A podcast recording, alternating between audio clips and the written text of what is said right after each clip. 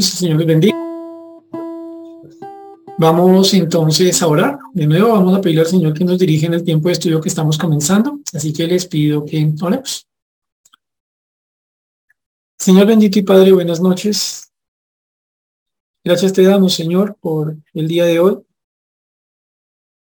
Como gracias te damos, Señor Celestial, por tu cuidado de cada día, por tu enseñanza, por tu corrección, por cómo tú, Señor Celestial, nos enseñas a andar por tu camino, incluso cuando no lo hacemos así. Tu amor, tu compasión, tu paciencia, tu misericordia, son usadas para traernos de nuevo a tu camino. Gracias, Señor, por esto y gracias, Señor, por esta iglesia tuya que se reúne para orar, para cantarte, para escuchar tu palabra, Señor. Según tu buena voluntad, Señor amado, perdona nuestros pecados y no ceses, Dios Todopoderoso, de orar en nosotros para que el arrepentimiento sea una realidad cada día más hoy en cada uno de nosotros, Señor. Háblanos, Señor, con tu palabra, instruyanos.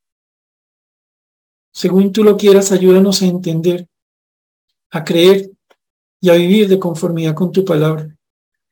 Gracias, Señor bendito, porque te gozas, Señor celestial, en obrar en nuestras vidas aquello que es de tu buena voluntad. Señor, oramos a ti dando gracias en el nombre del Señor Jesús. Amén. Mis hermanos, pues vamos a continuar con nuestro estudio del Salmo 119. Voy a pedirles que se ubiquen en el Salmo 119. Ya estamos pasando por el Ecuador o la mitad de, de este Salmo. Hoy nos corresponde con la ayuda del Señor estudiar el Salmo 119 en sus versículos 73 a 80. Repito, versículos 73 a 80. Voy a pedirles a todos que vayan allá, Salmo 119, versículos 73 a 80. A tomar unos segunditos para que todos lleguemos allí.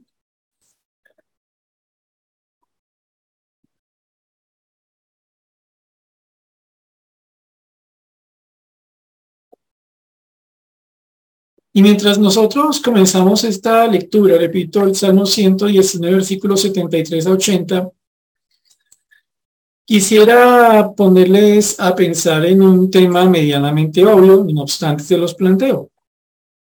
Tal vez ustedes son de los que tienen licuador en la casa, eh, no sé, hacen el batido para subir masa muscular o para bajar la masa eh, de grasa, no sé, o tal vez el que tiene licuadora porque le gusta mucho cuando de pronto llega los domingos de la iglesia, acompañar lo que come con eh, limoncito licuado, que es una limonada muy rica. ¿Sabe usted por qué tiene esta licuadora? Y tal vez usted se ha dado cuenta que la licuadora es de esas cosas que le tiende a fallar a uno harto, ¿no? Eh, la conecta usted y no gira, el vaso se daña, eh, bueno, pasan diferentes cosas. Y seguramente usted notando que la licuadora es algo que se necesita mucho, ha tenido que pensar a dónde la lleva a reparar. Y tal vez usted coincidiría o estaría de acuerdo mejor conmigo en que la verdad cuando buscamos eh, dónde reparar una licuadora, no entramos al internet o si usted de los que tiene todavía las páginas amarillas, no va a las páginas amarillas y busca el listado de los mejores poetas del país. ¿Cierto?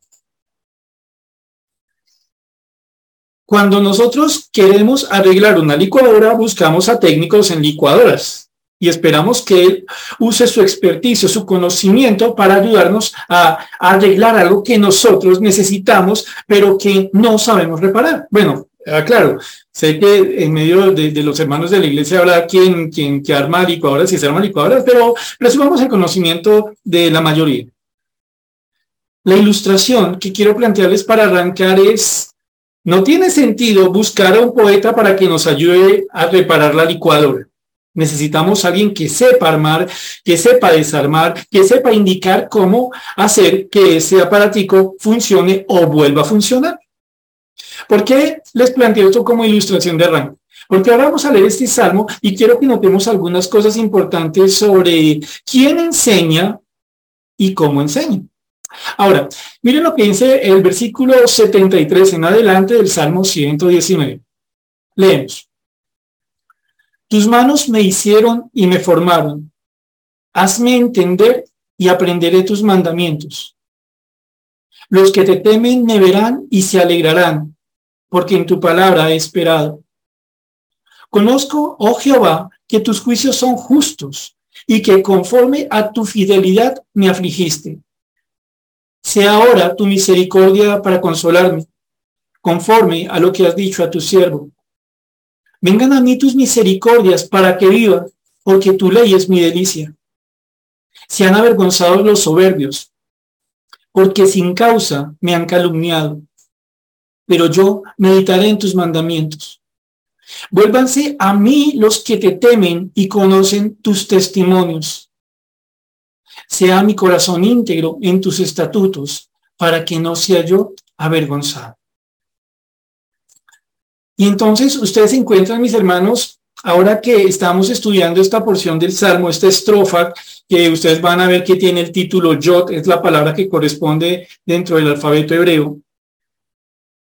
Ustedes van a ver que el salmista, del que no conocemos el nombre, pero del que el Señor nos permite entender algunas circunstancias que afectaron su vida por medio de lo que podemos leer en este salmo. Ustedes ven que este salmista arranca esta porción bajo la guía del Espíritu Santo haciendo una afirmación. Tus manos me hicieron y me formaron. Ese es el punto de partida de lo que vamos a estar mirando en este salmo esta noche. Tus manos me hicieron y me formaron.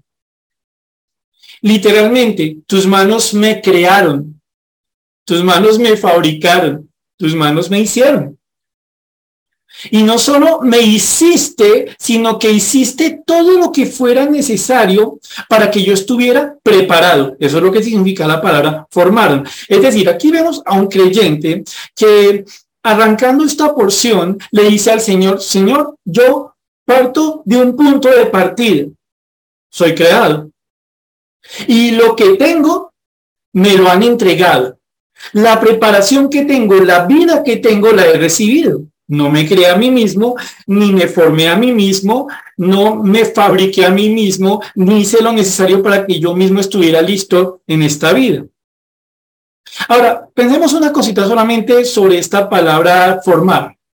Porque, como les digo, mis hermanos, refiere a la idea de estar listo, de estar preparado. Y entonces nosotros pensamos aquí que Dios crea en las condiciones suficientes para que su criatura pueda hacer aquello para lo que le creó. No crea algo ahí como, como nebuloso, como sin forma, como sin sentido. No, él crea y crea con un propósito y para que ese propósito se cumpla, equipa da lo necesario para que eso se pueda cumplir, que aquello para lo que se creó. Y entonces, repito, mire cómo está eh, iniciando esta porción. El salmista dice, tus manos me hicieron y me formaron. No tiene algo interesante. En este punto, nosotros encontramos otro de los principales factores que nosotros debemos tener en cuenta al momento de tomar una posición bíblicamente hablando respecto de la creación. Para algunas personas, eh, Dios no creó. Para algunas personas, lo que existe, y ustedes lo saben, es producto del azar. En un momento, eh, hace mucho, mucho, mucho tiempo, una concentración eh, infinita de energía, algunos dicen que como una bolita de golf o tal vez como una bolita de tenis, eh, absolutamente condensada está ahí, obviamente no entran a preguntarse de dónde salió esa acumulación y hay un momento en que explota o se expande y de dónde sale eso y por qué en un momento estalla, pues no lo dicen, solo dicen que estalla. Y producto de ese estallido las cosas comienzan a dispersarse por el universo, se comienzan a crear eh, las estrellas, desde las estrellas los planetas, y claro, obviamente, dicen ellos, desde una explosión que surge de algo que no explican de dónde sale, desde esta explosión, las cosas en medio de la explosión comienzan a tener una serie de leyes. Yo no sé, mis hermanos, si ustedes eh, tienen la edad que tengo yo o algunos un poquito mayores, pero tal vez ustedes recordarán la época en que tuvimos aquí en Bogotá y en Colombia en general todo lo que fue el terrorismo por parte del narcotráfico. ¿Se acordarán ustedes de la bomba del DAS, la bomba en Quirigua, la bomba en Boulevard ¿Se acuerdan de esos estallidos? ¿Se acuerdan que durante un tiempo prácticamente era un asunto, si no de todos los días, de todas las semanas? ¿Se acordarán ustedes, mis hermanos, cómo llegaban los periodistas a tomar las imágenes y se veía aquí el carro que había estrella, eh, estallado, eh, del que solo quedaba un trocito del motor, lo demás ennegrecido, los vidrios rotos, las personas muertas a un lado, las personas sobrevivientes caminando con sus heridas, con cara desesperados, asustados, los eh, de la Cruz Roja y otras personas que brindan primeros auxilios moviéndose de aquí para allá, la policía también de aquí para allá. Ustedes recordarán, mis hermanos, cuando veían eso, cuando las noticias nos permitían darnos cuenta de lo que había pasado, que si algo no sucede después de una explosión, es orden.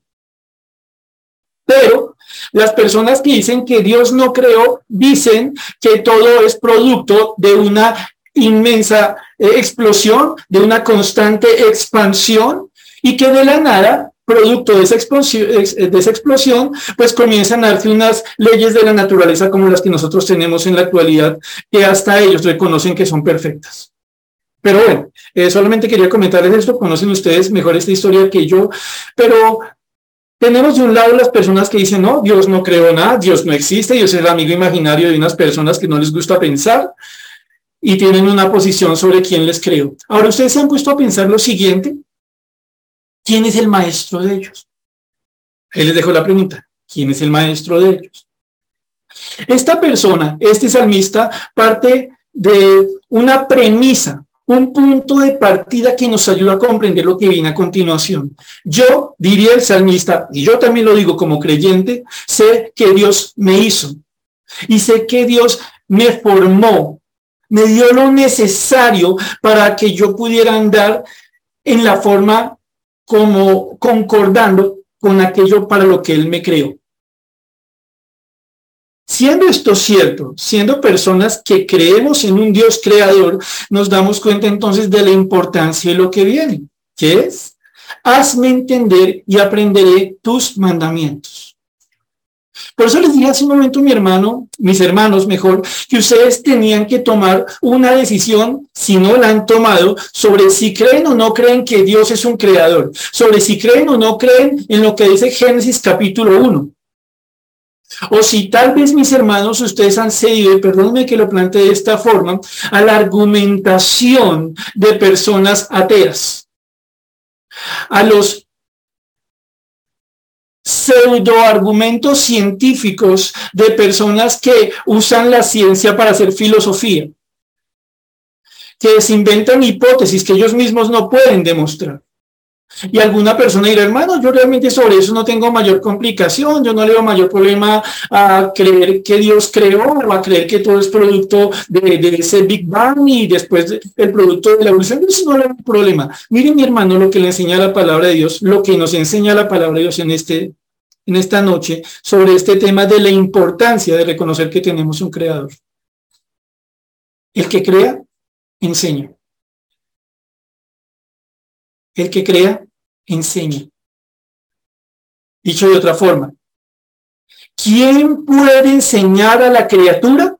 Su creador. De otra forma, ¿qué aprenderá la criatura? Aquello que le puede enseñar su creador. Y entonces ustedes notan algo muy interesante. Las personas que no creen que Dios es un creador andan aprendiendo cualquier cosa. Su conocimiento es tan azaroso como su creador. Son personas que el día de hoy pueden decir, mire, yo soy ateo. El día de mañana dicen, yo soy agnóstico. El día de mañana dice, eh, yo creo en mí mismo. Son personas que tienen un conocimiento, una creencia que se mueve de aquí para allá y prácticamente, hermanos, y en esto tenemos que aceptar lo que vemos diariamente, estas personas que no creen en Dios, que dicen que nosotros somos un tantico ingenuos, se mueven por una triste ingenuidad. le van creyendo a todo aquello que no sale de la boca de Dios. A usted no le toca hacer ningún esfuerzo para convencer a una persona que no cree en Dios. No le toca hacer ningún esfuerzo para decirle que los extraterrestres, extraterrestres existen. ¿Se ha dado cuenta? Se dado cuenta como que jamás han visto uno dice, no, pero es imposible que estemos solos y... Pero convénzalo del valor de la cruz. Hace unos días mis hermanos estábamos con mi esposa en un centro comercial y se anunciaba que tres de las puertas de ese centro comercial estaban dedicadas o se estaban utilizando en ese momento para ofrecer eh, animalitos, hoy día dicen que en adopción, para entregar animales para que las personas los puedan tener en sus casas. Y yo debo reconocer que a nosotros nos gustan los bichitos, eh, gato especialmente, pero, pero perro también se puede. Y entonces nosotros nos asomamos por las puertas y una de las cosas que más me llamó la atención en un momento dado es que cuando íbamos llegando hacia uno de los lugares donde tenían los animalitos que ofrecían para que las personas se los llevaran, es como varios jóvenes, no uno, varios jóvenes se lanzaban hacia las personas entregándoles folletos pidiendo que apoyaran la actividad y a la organización que estaba detrás de la actividad. Y claro, ustedes y yo llegaremos a un acuerdo, pero ¿y, y es que eso está mal? Pero quiero que pensemos en esto. Muchachos, un sábado, en vez de estar descansando en sus hogares, en un lugar rodeando un montón de animalitos organizados con toda la intención de salir el tiempo que se requiera y pensando al que se nos acerque le caemos con folleto ofreciéndole que se lleve un animalito y que apoye la organización. Pero a nosotros, como cristianos, para que se nos salga un tratado de la mano, uy, qué drama. ¿Me hago entender? Esos mismos muchachos que ofrecen este tratado, posiblemente en la siguiente movilización de las juventudes por la ciudad, irán gritando arengas de una y otra clase contra el gobierno.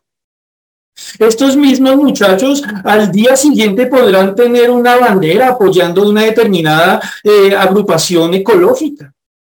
Esos mismos muchachos serán los que vayan diciendo, abajo el patriarcado de los hombres y viva el feminismo y viva la muerte y todas esas cosas que ustedes escuchan. ¿Se han dado cuenta, mis hermanos? Y no solo deberíamos pensar en los muchachos, sino en general en la sociedad sin Dios, lo que está pasando en una sociedad que no cree que tiene un creador o que cree que su creador se llama Azar. ¿Qué pasa? No es que no quieran aprender algo, es que aprenden cualquier cosa, siempre y cuando no tenga nada que ver con Dios. Pero quedémonos de nuevo en el versículo 78, 73, perdón. Tus manos me hicieron y me formaron. ¿Cuál es la consecuencia de esto, salmista? Entonces hay un anhelo. Si yo sé que Dios me creó y no tengo dudas sobre eso y entiendo el valor de tener un Dios como creador, entonces hazme entender y aprenderé tus mandamientos. Repito, mi hermano. Tal vez usted tiene una duda sobre si la Biblia dice o no la verdad sobre la creación, pero déjeme plantearle una inquietud aún más fuerte. ¿Sabe qué pasa, mi hermano, si usted no cree en lo que Dios dice sobre Dios creador?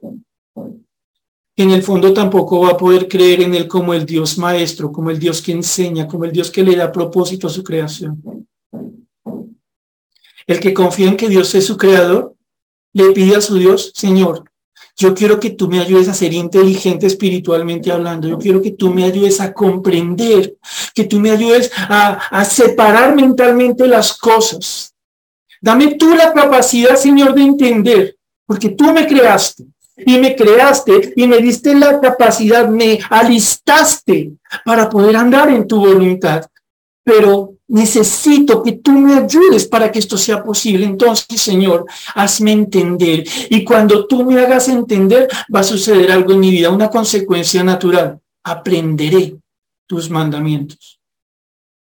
Pero ojo, el versículo no arranca diciendo, hazme entender y aprenderé tus estatutos. No arranca y donde arranca, tus manos me hicieron y me formaron. Por ende, Señor, tú, mi creador, el que me dio la vida, el que me dio existencia, el que me dio lo necesario para vivir según tu santa voluntad, tú, Señor, ayúdame a entender para que yo pueda aprender tus mandamientos.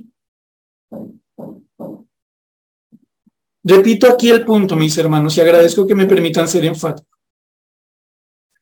Una sociedad que cree en el azar como su creador es una sociedad que tiene cualquier cosa, cualquier persona como maestro.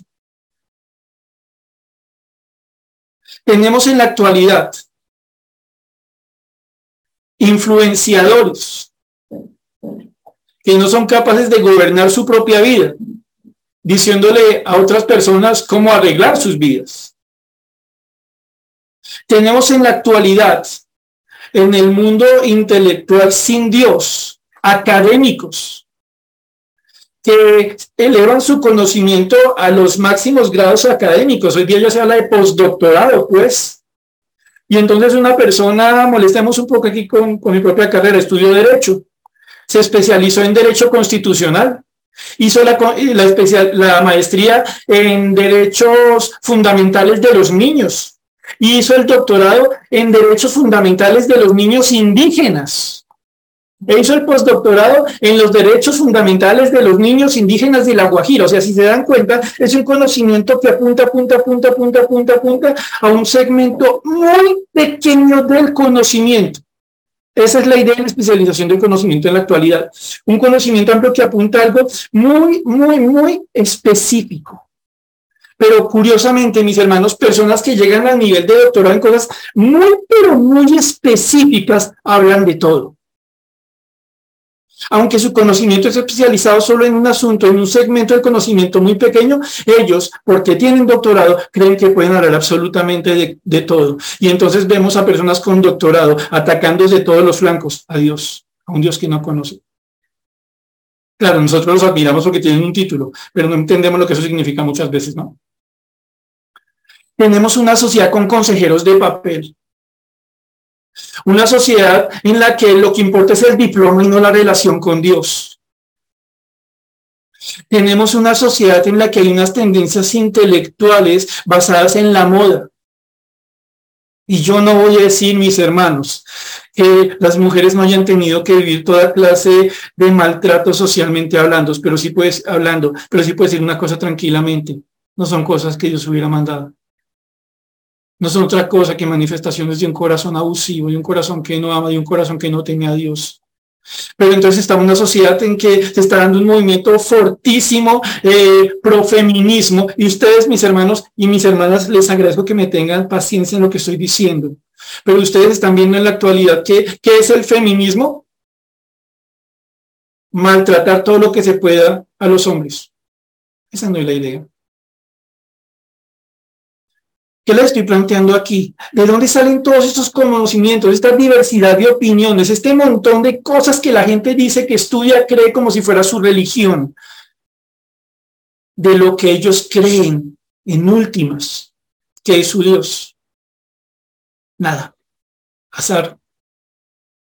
Pero una persona que sí cree en Dios, arranca en el hecho de que Dios es su creador y si Dios es su creador, Dios enseña y si Dios enseña, entonces, solo entonces nosotros podemos aprender su voluntad. Nosotros somos como licuadoras dañadas y no nos vamos a poetas humanistas a que nos digan cómo solucionar el problema que tenemos en ese motorcito que llamamos corazón. Vamos al que nos diseñó, ¿cierto? Ese es el punto de partida. Avancemos un poco más. Y entonces dice aquí el salmista, los que te temen, los que tienen ese temor reverente hacia tu santa persona, bendito creador, me verán, me observarán detenidamente, pondrán sus ojos con calma queriendo aprender algo, los que te temen me verán y se alegrarán, porque en tu palabra he esperado. Ahora, si ustedes recuerdan lo que hemos venido estudiando en este salmo, nosotros hemos visto al salmista en dos realidades propias de un creyente.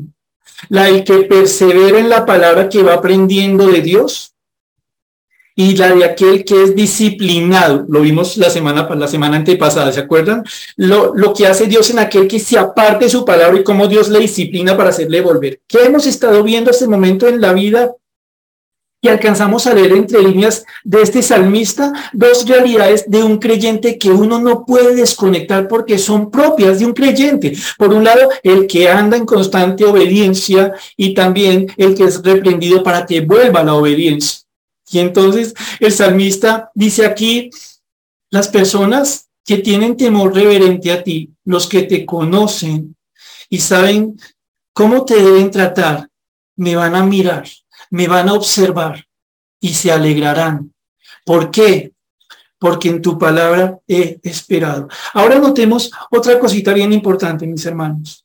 El Dios que nos creó, el Dios que nos diseñó, el Dios que nos equipó en su perfecta voluntad, en su soberanía absoluta, en su conocimiento sin límites, en su poder que solo es limitado por su voluntad, como una decisión. Nosotros fuimos creados y preparados por Dios para andar en su voluntad, pero no para andar solos. Miren mis hermanos algo que en este momento está sucediendo. Estamos reunidos cada uno desde nuestros hogares, de los lugares donde nos encontramos. Y es chévere y nos da alegría. Es una buena forma de terminar el día, ¿cierto? Pero ¿por qué lo hacemos? ¿Por qué nos congregamos? Sea virtualmente como lo hacemos ahora, presencialmente como lo podemos hacer un domingo o en las diferentes reuniones del día sábado. ¿Por qué nos reunimos? ¿Saben algo, mis hermanos? Dentro del plan de Dios cuando creó, cuando diseñó, cuando redimió a los suyos, había algo muy claro en su cabeza. Un creyente que se cree isla es un mal creyente. Un creyente con un corazón aislacionista que dice palabras más, palabras menos, yo no necesito congregarme, yo con que tenga bien mi relación con el Señor sé que estoy bien, es un creyente que se está mintiendo, que se está engañando, que de una forma un tanto necia, está pensando que él entiende la vida cristiana mejor que Dios. Miren cómo este hombre, este salmista del que hemos nosotros leído con anterioridad padecimientos, sufrimientos por la causa del Señor, y repito, la obra de Dios en disciplina, esta persona dice, tengo un deseo, tengo un querer en mi corazón. Esas otras personas que también te temen, que cuando me miren, cuando observen mi vida, estén gozosos. ¿Por qué? Porque vivo mi cristianismo a la distancia, porque vivo mi ser creyente en una cuevita o en una isla. No, ellos, mis hermanos, mis compañeros de fe, pueden llegar a verme, a vernos, y se van a sentir gozosos en su corazón porque ven cómo en mi vida, en nuestras vidas, la palabra del Dios que nos creó sigue haciendo lo suyo. ¿Y cómo es que Dios sigue haciendo lo suyo a medida que nosotros somos pacientes y esperamos? Cuando tomamos una decisión que Dios nos mueve a tomar, pero que no nos obliga a tomar. Creer en la palabra y permanecer en ella. Permítanme, mis hermanos, pedirles que vayan a una porción, Filipenses capítulo 1, versículos 3 al 5. Filipenses capítulo 1, versículos 3 al 5. Repito, vemos a un salmista, está con un anhelo en su corazón, entiende algo. Otros que, conocen a Dios, que temen a Dios, al, ver mi vida, debieran alegrarse por el hecho de que yo como ellos estamos esperando en la palabra de Dios. Ay, salmista, eso es usted como quiera vivir su relación con Dios. No, mis hermanos, Filipenses capítulo 1, versículos 3 al 5. Miremos otro ejemplo, Nuevo Testamentario por demás. Filipenses capítulo 1, versículos 3 al 5 dice, dice lo siguiente. Doy gracias a mi Dios siempre que me acuerdo de vosotros. Siempre en todas mis oraciones, rogando con gozo por todos vosotros, por vuestra comunión en el Evangelio desde el primer día hasta ahora. El Señor está diciéndole algo aquí a los hermanos de la iglesia en Filipo. Unos hermanos que tendrían problemas con falsos creyentes desde adentro, pero que también tendrían luchas con personas desde afuera. Estas personas que estaban viviendo presiones para que se apartaran del Señor, estas personas estaban viviendo de una forma en la que se notaba que estaban entendiendo quién era su Dios y cuál era la palabra de su Dios. Estas personas estaban comprendiendo algo que a veces se nos olvida, mis hermanos. Nosotros no podemos, no estamos llamados a tomar espadas, a tomar escudos, a tomar fusiles y marchar contra el mundo y a punta de plomo y espada acabar con todo lo que nos quiere atacar. No estamos llamados, mis hermanos, a intentar destruir físicamente al que nos ataca. Estamos llamados a permanecer en la palabra. Y tal vez todos los aquí presentes entendemos esto. Pero lo que a veces olvidamos es que esa permanencia tiene sentido cuando se hace acompañada. Piensen, ¿quién está escribiendo estas palabras? Dios por medio del apóstol Pablo. ¿En qué condición? Pablo está preso. Y a mí, si algo me parece que yo no haría, si, si yo fuera Dios, y gracias al Señor, Dios es Dios, y tuviera que tomar una decisión, yo diría, mire, yo no permitiría que en ninguna circunstancia a un misionero, a un evangelista, a uno que enseña la palabra lo metan preso. ¿Por qué? Porque sería como limitar lo que tiene que hacer y yo lo creé para que enseñe mi palabra. Pero miren cómo es la lógica de Dios, mis hermanos. Dios permite que a Pablo lo lleven preso para que desde el presidio en el que se hallaba Pablo, donde seguramente predicaba a los, a los guardias y en las audiencias judiciales en que él estaba, las personas que le escuchaban, Pablo estando preso fue utilizado por Dios para que los hermanos en comunión, en compañerismo, siendo conscientes que son parte de un mismo grupo, se despertaran, se activaran. Y dice aquí Pablo que ellos tuvieron en cuenta algo, ¿Qué es lo que nosotros debemos tener en medio nuestro, especialmente en tiempo de adversidad? Comunión. ¿Cómo podemos tener comunión cuando no queremos estar con los otros hermanos? ¿Cómo puede yo ser hecho fuerte en el Señor para resistir contra los ataques de este mundo que son contra el Señor y su iglesia cuando no quiero estar con su iglesia? Por eso es que no tiene sentido, mis hermanos, que nosotros pensemos espiritualizando las cosas con que mi relación con Dios esté bien, el resto no importa. Porque retomo el versículo 74 del Salmo 119. Los que te temen me verán. ¿A quién? Otro creyente. Y se van a gozar. Porque ese creyente está haciendo lo que debe, permaneciendo en la palabra. Mis hermanos, repito, Estamos viendo aquí una enseñanza de la que constantemente hablamos, un asunto que encontramos en el Nuevo Testamento, pero no es cuántas veces lo dice la Biblia, el asunto es si lo creemos. Miren, mis hermanos, hasta el momento estamos hablando de un Dios que nos crea, que nos habla lo necesario, de quien debemos aprender para poder efectivamente saber algo. Y este hombre que está aprendiendo de Dios piensa en un primer momento en algo. Los otros que son como yo, los otros creyentes, que conocen, que temen a Dios, que me miran y sienten alegría. Y miren otra cosita para terminar este versículo. Miren el valor de esto, mis hermanos. ¿Tiene sentido que un creyente busque gozo en el mundo? ¿Tiene sentido que un creyente mire alrededor a las personas que no conocen a Dios buscando alguna conducta que agrade a Dios? No. No van a encontrar allí. ¿Cierto? ¿Dónde puede el creyente encontrar gozo que le da fortaleza? En medio de aquellos que el Señor le ha dado que sean sus compañeros. El salmista aprendido esto. Versículo 75. Conozco, oh Jehová, que tus juicios son justos y que conforme a tu fidelidad me afligiste. ¿Se acuerdan lo que dijimos hace un momentico, mis hermanos? Que la historia de este salmista en lo que alcanzamos a leer entre líneas a lo largo del Salmo 119 muestra las dos realidades del creyente que realmente está en un trato de Dios, que está madurando en el Señor, que está avanzando en el Señor. Es el trato del que permanece obedientemente, que es probado para que su fe siga siendo fortalecida, pero también del creyente que cae, del creyente que tiene que ser disciplinado, el creyente que debe ser restaurado.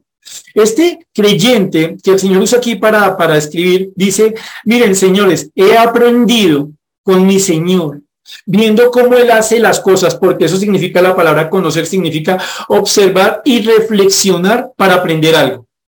Observar y reflexionar para aprender algo, para saber algo, es mirar con detalles, observar lo que está pasando y entonces aprender. Dice, conozco, oh Jehová, que tus decisiones como juez son rectas. Señor, he aprendido una cosa contigo.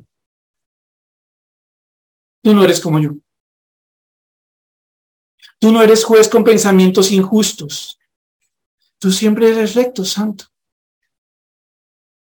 He aprendido una cosa, bendito Señor, que eres juez justo, que conforme a tu fidelidad me afligiste. Uy, hermanos, vemos lo que está pasando en, este, en esta parte final de, este versículo.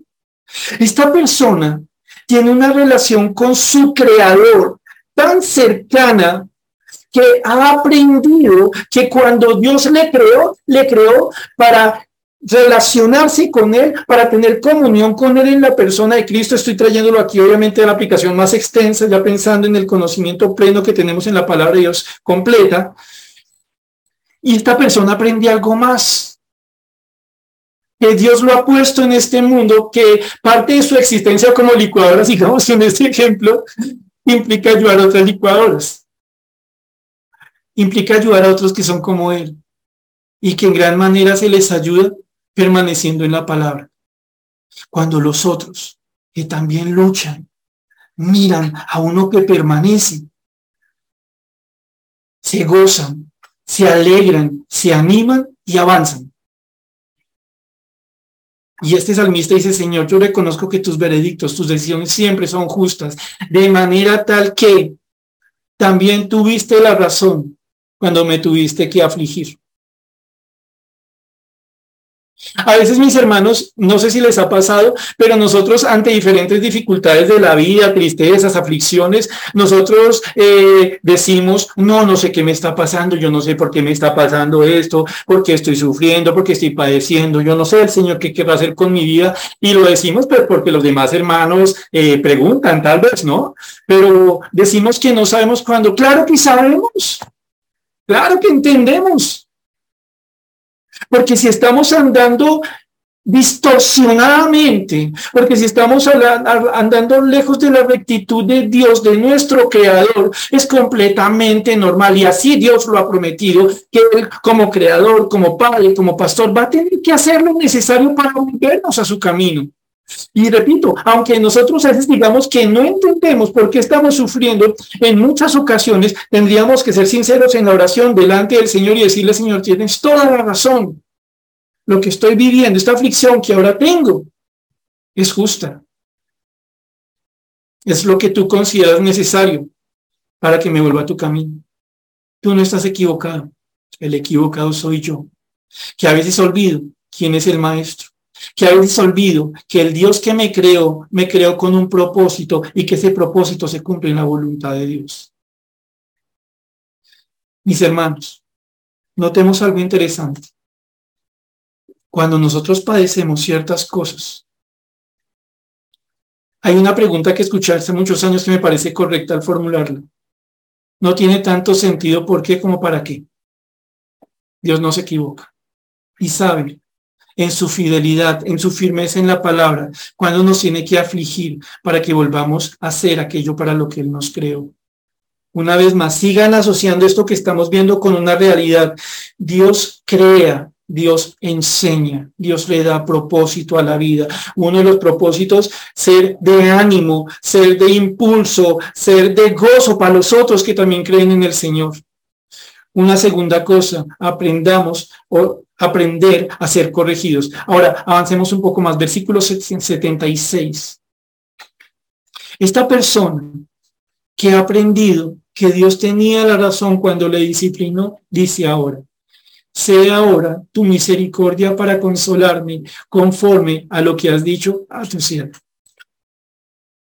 Esta palabra o esta expresión sea ahora se podría reemplazar por te suplico. Es un ruego.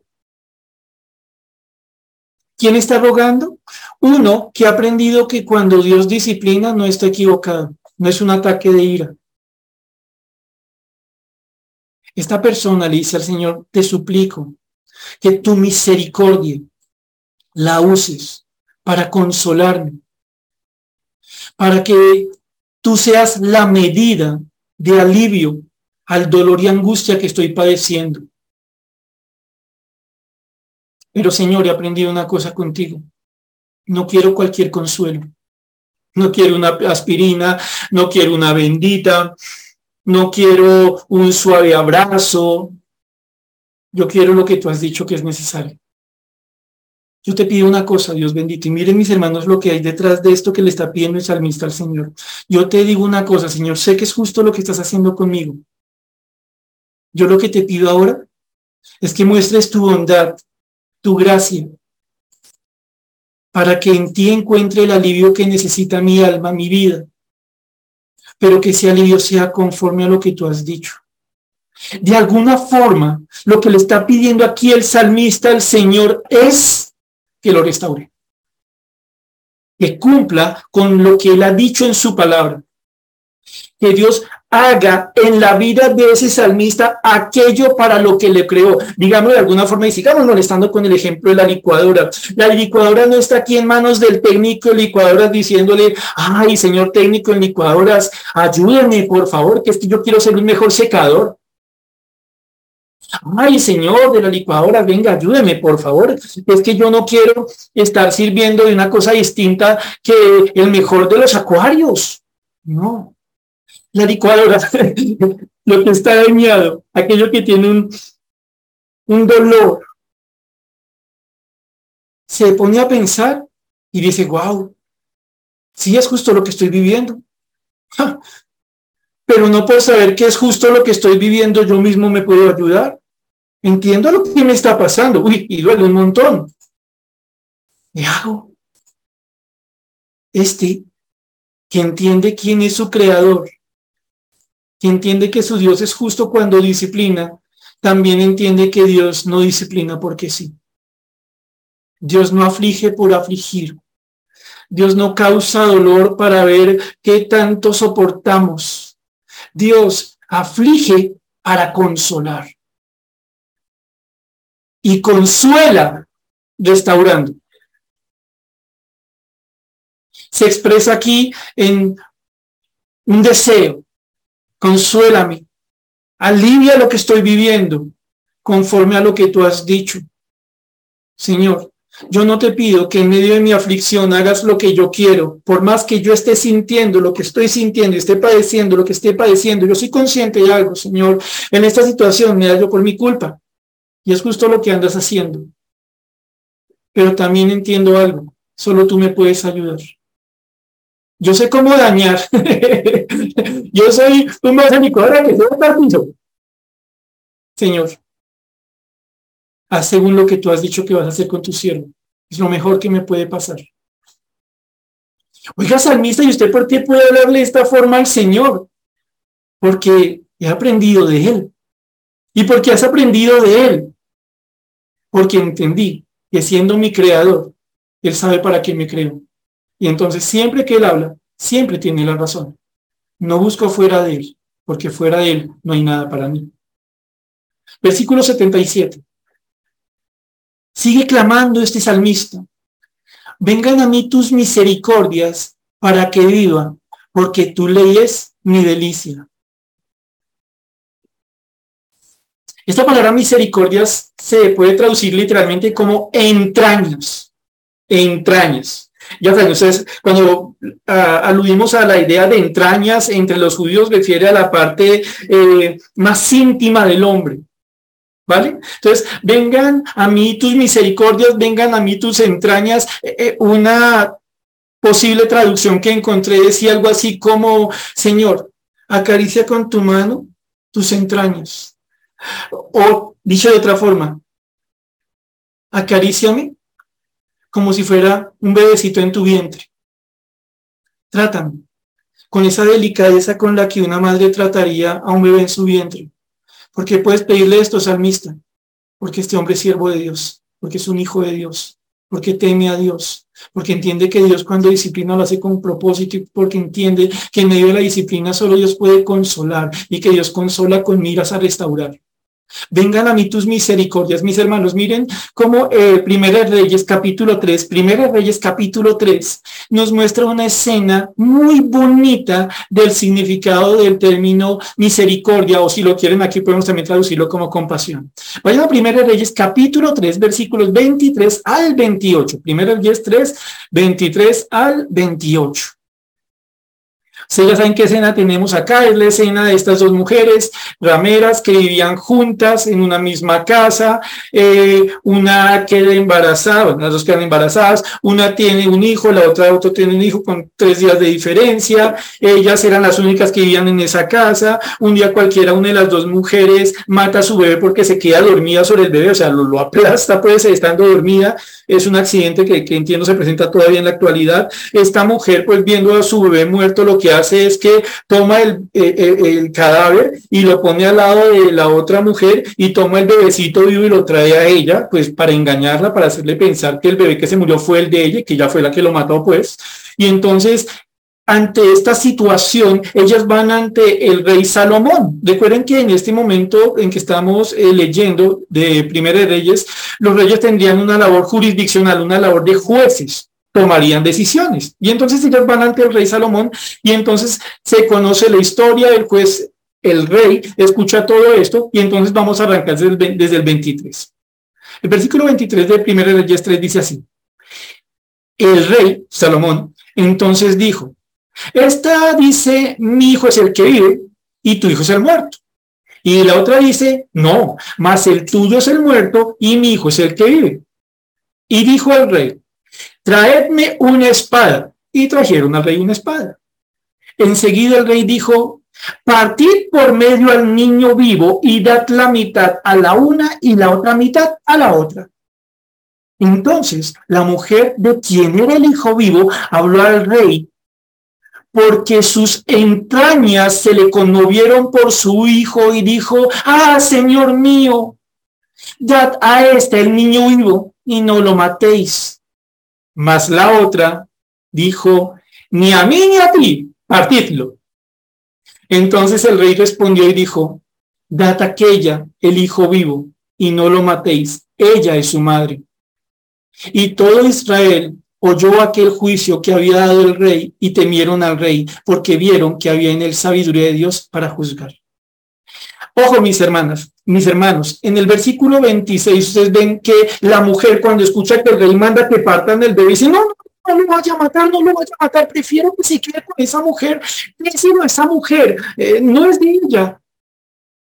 Pero miren esto, más que ser madre, me importa ese hijo.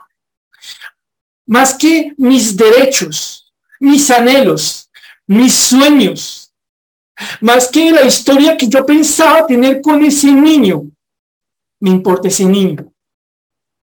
Prefiero renunciar a él por el bien de él. Y dice la palabra que la razón por la que ella llega a esta conclusión es porque sus entrañas se le conmovieron por su hijo. Literalmente, esta mujer tuvo misericordias. ¿Se acuerdan la palabra del versículo 77? Y entonces, ¿por qué les pedí que viniéramos a esta cita? El Dios de misericordias no es un Dios lejano, no es un Dios distante, no es un Dios cruel, no es un Dios que desde una nube mira nuestro sufrimiento y dice, se lo buscó o allá él. Es un Dios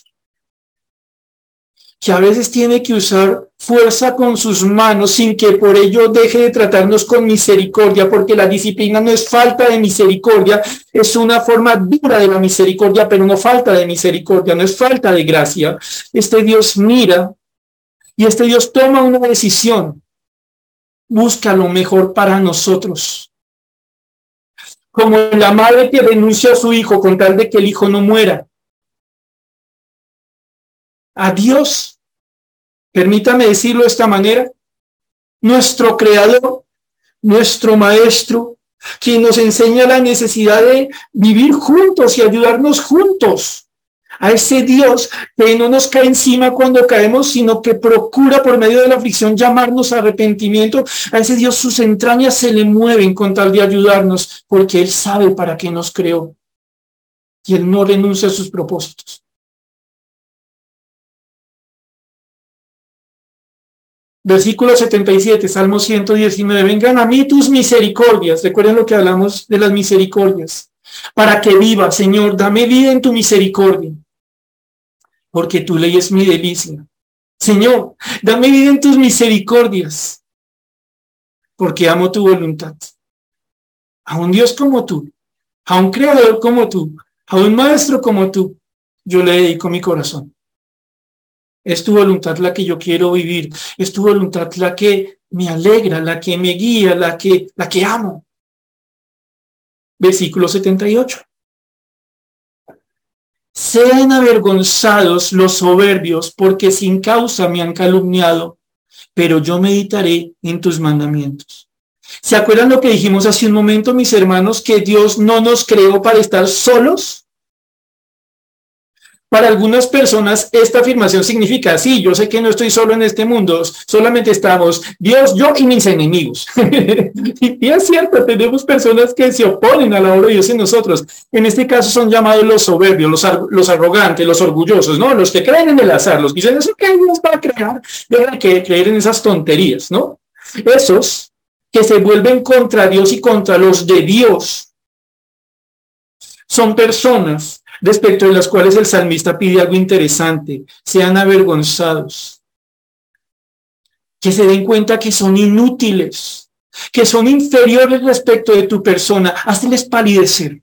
Uy, salmista, qué petición tan dura. Ahí estás pidiendo a Dios que se encargue de tus venganzas, que los levante por ti.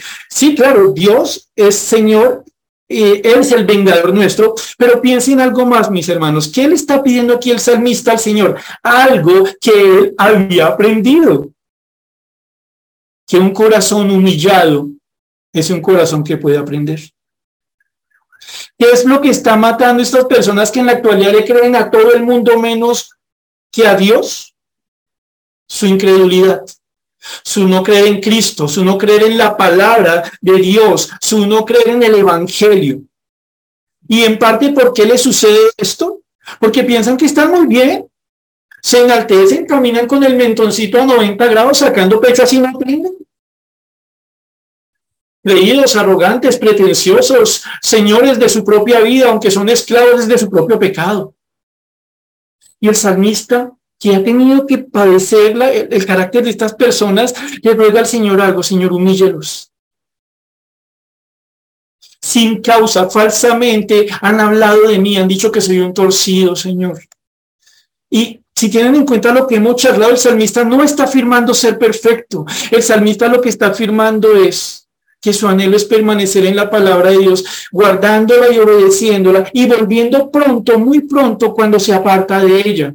No como dicen los soberbios, que inventarían toda clase de males contra él como si él andara de esa forma. Y el salmista dice, mire, Señor, dicen mí estas cosas, yo te pido una cosa, encárgate tú de ellos. Y miren, mis hermanos, algo de bonito que aparece aquí. Pero yo, el, el salmista, meditaré en tus mandamientos. No te distraigas, nos diría el Señor. Si tú quieres buscar andar en mi voluntad, si quieres andar conforme al Dios que te creó, si quieres que yo te enseñe a hacer licuadora, permítame el ejemplo que estaba usando desde el principio. Tú tienes que aprender que una de las cosas que más tienen a afectarte la vida como creyente es poner la mirada donde no debe estar. Y hay momentos cuando nosotros ponemos la mirada donde no debe estar. ¿Cuáles son esos momentos? Cuando nos ocupamos de defendernos, cuando nos ocupamos de vengarnos, cuando nos ocupamos de intentar callar al soberbio que dice contra nosotros cosas. En ese momento, mirando para atrás como quien se quiere defender, en ese momento, sea por instinto, por lo que ustedes quieran llamarle, tendemos a olvidarnos lo que Dios nos ha enseñado. ¿Y qué nos dice el Señor hoy? No déjeme ese asunto a mí. Usted manténgase en lo que yo le he dado, manténgase en lo que yo le he enseñado, manténgase conversando, hablando la palabra. Usted permanezca, no se me distraiga versículo 79. El salmista entonces le pide aquí al Señor algo más. Miren que guarda mucha relación con lo que charlamos hace un momento. Vuélvanse a mí los que te temen y conocen tus testimonios. La palabra volver significa eso, regresen. Regresen a mí los que te temen, los que te conocen, los que serían como el salmista, tus mandamientos. ¿Qué está pidiéndole aquí eh, eh, el Señor o el salmista al Señor? Dios bendito, yo tengo un deseo en mi corazón. Yo quiero ser gozo para aquellos que, que siendo también creyentes miran mi vida y se dan cuenta que estoy andando en tu voluntad. Pero también tengo otro deseo, Señor. Yo quiero andar en medio de ellos. Yo quiero estar junto a ellos. Que se regresen hacia mí. Que volvamos a estar juntos no se nos creó para estar solos. Y la respuesta esa según la cual yo tengo a Dios es cierta, pero no es la verdad de Dios completa. Vuélvanse a mí los que te temen y conocen sus tus mandamientos. Es un anhelo del corazón de una persona que creo yo nos lleva a pensar a nosotros algo. Somos creyentes en un mismo Dios para servirnos mutuamente, para ayudarnos mutuamente. Es más fácil soportar estando juntos que estando aislados y alados por muchas fuerzas a la vez. Dice el versículo número 80. Sea, también podría decir, llegue a ser mi corazón, el centro de mi existencia íntegro en tus estatutos, para que no sea yo avergonzado, Señor tengo un anhelo más para terminar este parrafito. Que yo sea y que cada día esté siendo desde mi corazón completo, íntegro, y no tenga áreas de mi vida que reserve para el pecado, como para mis gustos, para mis cosas malas. No, no, no, Señor, yo no quiero eso. Ya aprendí que tienes la razón cuando disciplinas. Y ya me di cuenta que eso duele. Y si bien he entendido, Señor, que tú me puedes consolar y que obras lo necesario para cumplir tu voluntad, para ser conforme a tu voluntad, restaurándome, Señor, yo prefiero algo, Señor, no ser disciplinado. No significa esto, mis hermanos, que el cristiano llegue a un punto en el que no será disciplinado. Significa esto, que un creyente procurará caminar en el Señor de manera íntegra, de manera que la disciplina no sea una amenaza que siempre está sobre su cabeza. Sea mi corazón íntegro en tus estatutos para que yo no sea avergonzado. Y entonces recapitulamos y terminamos. Nos arrancamos preguntando sobre o, planteando una hipótesis sobre en qué creen las personas o a quién le aprenden las personas que no creen en Dios y llegamos a una conclusión, le creen a cualquier cosa siempre y cuando no sea Dios. No es nuestro caso. Nosotros sí tenemos alguien en quien creer. ¿Por qué creemos en Dios? Porque Él nos creó, porque Él nos dio lo necesario, porque nos reconcilió consigo en la persona y la obra del Señor Jesucristo. Y siendo esto cierto, nosotros nos ponemos a pensar la vida en función de lo que Dios quiere y no es una vida de solitarias islas, sino una vida en comunión en la que ayudamos, somos causa del gozo de otros, incluso si están pasando por presidio, como Pablo en Filipenses. Somos personas que anhelamos que Dios nos muestre constantemente esa misericordia, ese amor como la madre hacia el vientre, ese, ese favor de Dios hacia nosotros, porque nos encanta la voluntad de Dios. Cuando pensamos en la oposición de los que vienen contra nosotros, no nos ocupamos aquí en vengarnos porque nos distraemos, sino que le decimos al Señor, humíllalos y en gran manera para que te conozcan. A mí ayúdame a guardar tu palabra. Somos personas que anhelan algo, vivir como debe ser en medio de los otros cristianos, de los otros creyentes, de los que conocen tus, sus estatutos. Y todo esto refleja un deseo y nuestro corazón sea íntegro delante de Dios. No queremos ofenderlos, no queremos ser avergonzados. Vamos a terminar aquí, mis hermanos, si les parece. Oramos. Padre bendito y Señor Dios, te damos gracias por la bendición que hemos tenido esta noche escuchar tu palabra. Y por cómo nos pones a pensar, Señor bendito, en cómo la base que debemos tener nosotros en el corazón al momento de escucharte es la base de uno que entiende que tú eres su creador. eres quien da lo necesario para cumplir tus propósitos. Y que entonces, en tu palabra, tú nos enseñas a vivir. Y que en esa vida que tú nos has dado, querer aislarnos de los otros hijos tuyos es una mala decisión que no te honra, egoísta, que no refleja un anhelo por andar en tu voluntad, siendo ella nuestra delicia. También, Señor, te damos gracias porque en lo que nos has enseñado esta noche nos recuerda, Señor, que cuando nos afliges, siempre tienes la razón y que en vez de pelear contigo, nos corresponde es pedir tu ayuda para ser consolados, Señor, en ti, haciendo tú tu voluntad en nosotros, restaurándonos, corrigiéndonos. Ayúdanos, Señor, para que en medio de la aflicción aprendamos a estar firmes junto con nuestros demás hermanos, no deseando el mal del que nos hace mal, sino rogando a ti, Señor, que humilles esa vida para que llegue a tus caminos. Señor, rogamos que tu palabra sea nuestra delicia y que nos enseñes a vivir según la buena voluntad tuya como nuestro Dios y bendito Creador. Oramos a ti dando gracias, Santo, en el nombre del Señor Jesús. Amén.